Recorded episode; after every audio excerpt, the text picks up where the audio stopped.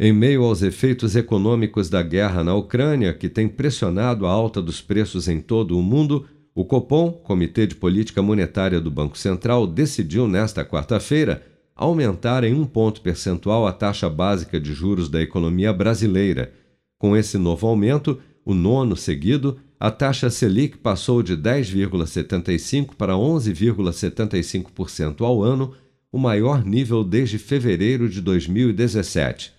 A decisão do Copom, no entanto, já era esperada pelo mercado financeiro, que prevê ainda uma nova alta da taxa básica de juros em maio, como destaca a economista-chefe do Banco Inter, Rafaela Vitória já seria, é, por um lado, quando a gente olha para as expectativas de inflação, essa alta já seria até suficiente uh, para conter a inflação futura. Lembrando que existe uma defasagem na política monetária. Né? Uma alta hoje, ela impacta a atividade, a inflação já no final do ano, praticamente 2023. E o próprio Copom coloca na sua projeção, a inflação já converge para a meta no próximo ano, em 3,40. Mas é, o Copom está muito preocupado ainda com os choques é, de segunda ordem, né, que seriam uma contaminação dessas altas agora dos alimentos e do combustíveis em outros bens e serviços, e ele vai elevar a Selic um pouco mais, ele antecipa em mais uma alta de um ponto percentual, mas parece que ele para por ali, porque ele fala que um cenário referência, que é 12,75 hoje pelo Fox,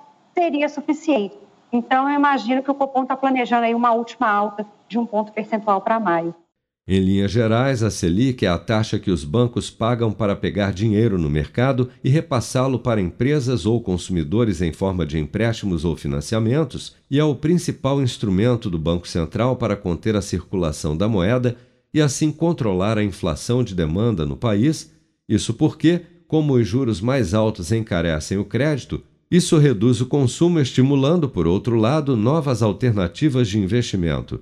Além do processo inflacionário provocado pelos efeitos econômicos após dois anos de pandemia, o conflito na Ucrânia tem impactado diretamente a oferta internacional de commodities, principalmente aquelas das quais a Rússia é um grande fornecedor mundial, como petróleo, trigo, fertilizantes e minerais, pressionando ainda mais a inflação em todo o mundo, levando inclusive grandes economias como os Estados Unidos a reverem suas políticas econômicas.